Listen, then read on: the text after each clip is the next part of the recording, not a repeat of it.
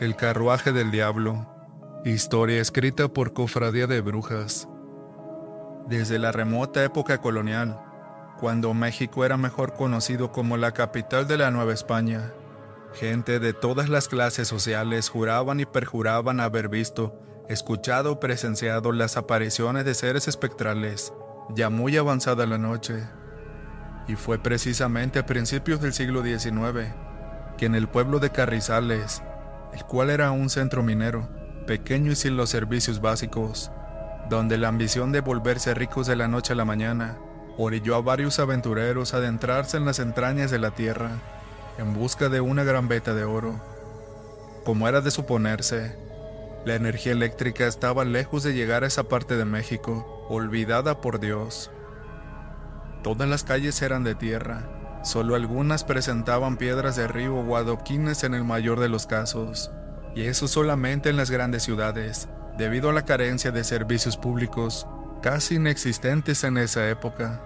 Obviamente la gente se veía obligada y ya estaba más que acostumbrada a irse a dormir a sus hogares temprano. Los pequeños luego de hacer las tareas se acostaban a dormir,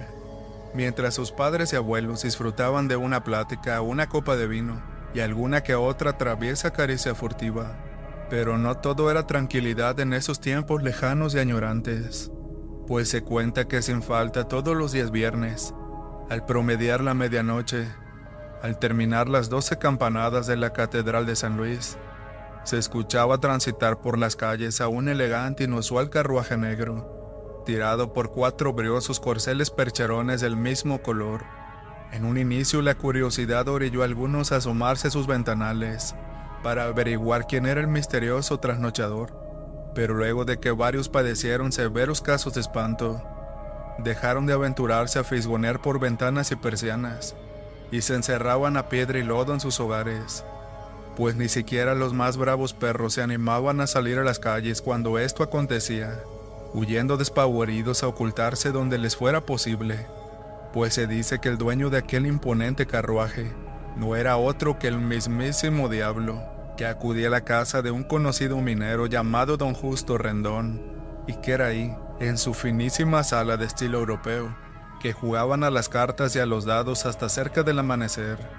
Pero lo más misterioso de todo era que a pesar de que muchos afirmaban ver llegar el carruaje, nadie nunca jamás escuchó que se retirase del lugar simplemente se desvanecía en el aire. El minero se había hecho inmensamente rico, seguramente por haber descubierto la beta mayor, y todos aseguraban que se debía precisamente a la intervención del diablo que lo había conseguido, por lo que sin falta todos los fines de semana se atraer un contingente de gente de sus minas, a fin de que trabajasen en su mansión. El día lunes cuando retornaban al campamento minero, uno de ellos faltaba, desaparecía sin dejar rastro alguno de su existencia. Ante las preguntas de familiares y autoridades que daban cuenta de la desaparición de este u otro obrero, el único argumento del patrón era que había desertado, escapado para no pagar su vieja deuda económica, o que se había fugado con alguna de las hermosas mujeres del burdel. Aunque muchas personas sabían de los trucos de don Justo, y todos afirmaban que el poderoso minero se lo había entregado al diablo, a cambio de las más grandes vetas de oro. Además, claro, de beber el mejor coñac, fumar los mejores cigarros y jugar durante toda la noche, sus juegos y azar favoritos en compañía del patas de cabra. Decían los más viejos del pueblo que don Justo Rendón conoció al diablo, quien disfrazado de un elegante caballero, vestido de impecable terciopelo negro, solía pasearse en su incógnito y llamativo carruaje por la vía que unía los poblados El Cajón, hoy llamada Camino al Volcán y Carrizales, el pueblo del minero. Aunque el ambicioso hombre dudaba de su existencia, había preguntado a jueces y prelados, a letrados y doctores, así como a uno que otro sacerdote, del cómo era el Señor de los infiernos. Según los que le han visto, le dijo el mismísimo Fray Nicolás Arias, el cual había sido padre prior de Santo Domingo de México. Escuche bien, don Justo. La descripción de la escena de la carreta es la siguiente. Los caballos que tiraban de aquel carruaje son cuatro gigantes percherones negros, que a pesar de su aparente fina estampa pestan. al igual que el siniestro conductor del elegante carruaje, a putrefacción y azufre. Todos ellos vienen entallados de color negro azabache. Los macabros ojos de esas criaturas son rojos como las brasas del carbón incandescente, y el aliento que despiden trae la muerte.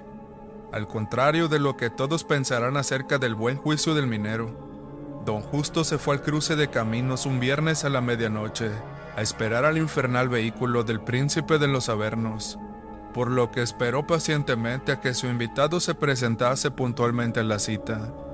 En la ciudad, antes de las frecuentes visitas del carruaje a la mansión del rico, se encerraban en sus aposentos rezando el Santo Rosario, esperando a que el fantasmal carruaje pasara para poder estar tranquilos pues era bien sabido que cada vez que se sentía a lo lejos el ruido de los cascos de los caballos al galope, y golpeando contra la endurecida tierra sus aterradoras cerraduras, y el rechinar de las ruedas de madera en medio de la noche quieta, todos sabían, secretamente, de que Satanás había salido del abismo infinito, a buscar almas de borrachos trasnochadores o infieles o a presagiar alguna muerte también el relincho de los caballos delataba la presencia del príncipe de las tinieblas. Esos relinchos aterradores, como gritos de miles de almas en pena encerradas en el profundo abismo, gimiendo, llorando y sufriendo el tormento eterno de su martirio en lo hondo y quemante del infierno. Pero esto a Justo no le importaba, pues sabía de los finísimos gustos de su invitado, y aún sabiendo todo esto, y que le insistían en decirle que si la carreta se detenía frente a la propiedad de algún poblador, todos adivinaban, y desgraciadamente nunca se equivocaban, que ahí moriría en poco tiempo alguno de sus moradores sin falta ni indulto. Pero ahí estaba don Justo, pacientemente esperando por primera vez a su gran interlocutor y amigo. Fue por aquella época, bajo la influencia de esa atmósfera, que Pedro, un minero humilde y servil, además dueño de una pequeña parcela en el pueblito de Carrizales, que vio con sus propios ojos el cómo don Justo estaba sentado en la baranda del puente, justo a la medianoche, con una caja de puros y una botella de coñac, pacientemente esperando sin nada más que hacer. Fue tal como dijo Fray Nicolás Arias. El suelo se cimbró ante un pesado galope, el tintineo de los arreos de los corceles hacía el clásico y familiar sonido que indicaba la proximidad del carruaje. Al pasar este ante el insignificante hombrecillo, iba a seguir de largo, cuando el astuto don Justo vertió el coñac en una finísima copa de cristal, además de encender uno de los fragantes puros, lo que inmediatamente llamó la atención del dueño del carruaje, quien apresuró a su cochero a detenerse. El hasta entonces pobre don Justo le entregó la copa y el habano al diablo, quien se delitó con el exquisito obsequio, y conversaron de esto y de lo otro, hasta que Pedro en persona, y oculto entre los arbustos, escuchó el cómo don Justo hizo su terrible trato durante esa fría y silenciosa noche. O era mucho el valor de Justo, o demasiado grande su codicia y ambición. Pedro no lo sabía, pero ahí estaba alguien que él conocía de años, y que a dichas de él, no tenía ni dos pesos más que él, pero le ofrendó el coñac más caro de la región y los cigarros más finos que nunca hubiese visto. Esperó el carruaje hasta que llegó y encaró al maligno en persona como si se tratase de dos grandes amigos. Pedro no era de esas gentes que suelen husmear lo secreto, pero los vio esa noche, escondido tras los matorrales frondosos, y fue esa noche fría, obscura y silenciosa, cuando ya todos los hombres temerosos de Dios dormían, y ninguna alma vagaba por las calles, que Pedro quizás no sabía realmente en qué virtuosos o pecaminosos pasos andaba don Justo esa noche. Sintió el sonido de cascos de caballos y el relinchar y crujir de maderas,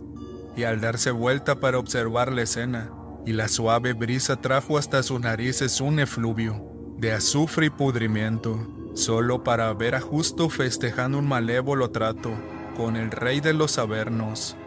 Luego se percató de que el ruido cesaba, de que el silencio era inmenso, y así como estaba oculto tras unas matas,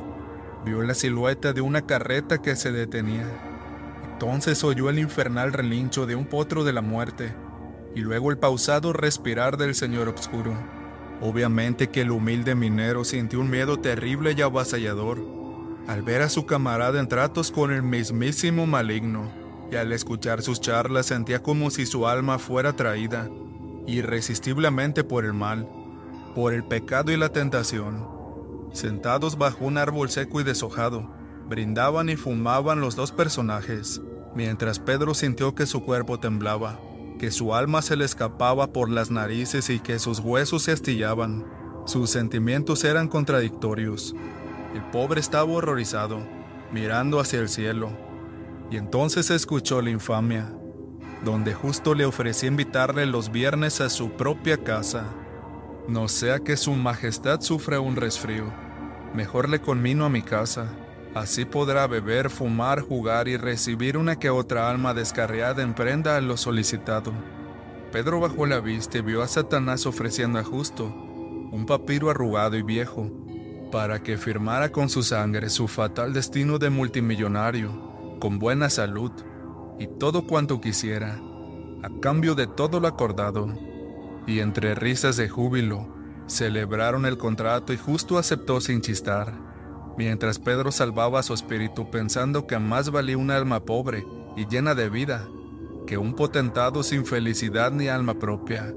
Pero esto lo debía saber el alto tribunal de la casi extinta Inquisición,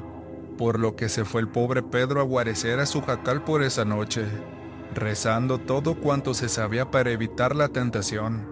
Y fue así como de la noche a la mañana, justo ya no fue justo, sino don Justo Rendón Encontró todas las grandes vetas de oro y plata, y con ello adquirió muchas más riquezas. Se hizo de muchas tierras, prestigio y fama. Compró ganado, ranchos, haciendas, y por si esto fuera poco, la mansión del centro donde cada viernes a medianoche recibía impaciente su siniestro invitado para beber, fumar, jugar y llevarse un alma en agravio de los favores pedidos y recibidos. Obtuvo tanta reputación y popularidad que era conocido por todos lados, pero Pedro cumplió su encomienda y fue con el Tribunal Superior a dar el testimonio poniendo la mano sobre la Santa Biblia de decir verdad, pero a pesar de todos sus esfuerzos, el poder que el diablo daba justo le hacía siempre salirse con la suya, pues cuando lo buscaban por la derecha, él le salía por la izquierda, si querían sorprenderlo por abajo, él se defendía por arriba hasta que las circunstancias finalmente hicieron que las leyes desistieran la persecución, mientras desilusionado y sin más consuelo que su propia fe, Pedro se lo dejó en la justicia divina, mas el incontenible avanzar del tiempo, sin embargo, hicieron que don Justo olvidara que su convenio era con el mismísimo diablo, quien solo es fiel a sus propios propósitos. Aunque toda la gente de esos poblados comentaba que sabían a la perfección acerca del famoso pacto entre don Justo y el diablo, este repentino improvisado multimillonario siempre callaba u ocultaba el origen de sus incontables inmensas posesiones. Y finalmente lo que tenía que pasar pasó, pues de tanto en tanto que don Justo decía callar el origen de su buenaventura y su prosperidad, terminó olvidando a quien le debía su buena fortuna y su riqueza lo cual obviamente de tanto ser negado, enfadó tanto a Luzbel que decidió simplemente cobrarse lo que era suyo por derecho. Así que esa noche, como todos los viernes, se hizo presente en la casa de Justo, venciéndolo en todos los juegos que decidieron jugar, y muy a pesar de los deliciosos aperitivos, la bebida, la comida y los deleites que siempre agradaron al señor obscuro, este se mostraba serio ante su anfitrión, el cual sin sospecha alguna Pensó que simplemente el diablo se sentía un poco indispuesto,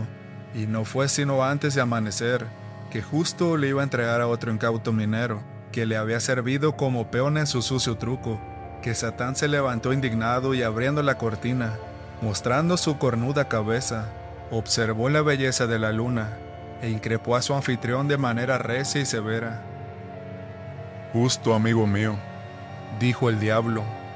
me has pedido un sinfín de obsequios, a los cuales honradamente en mi poder te he brindado. Cambio solamente quise tu compañía y tu correspondencia durante todos estos años, pero me vengo enterando de que niegas la fuente de tu riqueza. que me niegas a mí, a mí que soy quien te lo ha dado absolutamente todo, de negar aquí y de negar allá. Se te ha olvidado quién te puso en el pedestal donde te encuentras ahora, y por tal motivo, me retiro esta madrugada y ya no me verás. Pero lo que está escrito y firmado, se cumple. Tú me cumplirás, ya lo verás. Y dicho esto, el Señor de los infiernos se retiró. Pasaron los años y don Justo envejeció, hasta que 30 años después llegó la noche, en que según el trato olvidado por Justo, pero no por el diablo, el ángel caído, se presentaría para llevarse a su ingrato amigo. Por alguna razón esa noche, don Justo, más olvidadizo que nunca, se sintió atraído por la fría oscuridad y por el silencio, por la hermosa calma que todo lo envolvía, y salió en su lujoso carruaje tirado por caballos pura sangre, por las desiertas calles del pueblo. Su destino se cumplió. Cuentan que don Justo desapareció. Se cuenta que tiempo después, en lo que hoy se conoce como el sector del Guamo, una mañana heladísima apareció el carruaje de don Justo, en el que estaba solo el bastón de baqueta, pero no había ningún rastro de su cuerpo. Se le buscó por casi todo el valle, pero nunca jamás apareció. Muchas gracias por escucharme.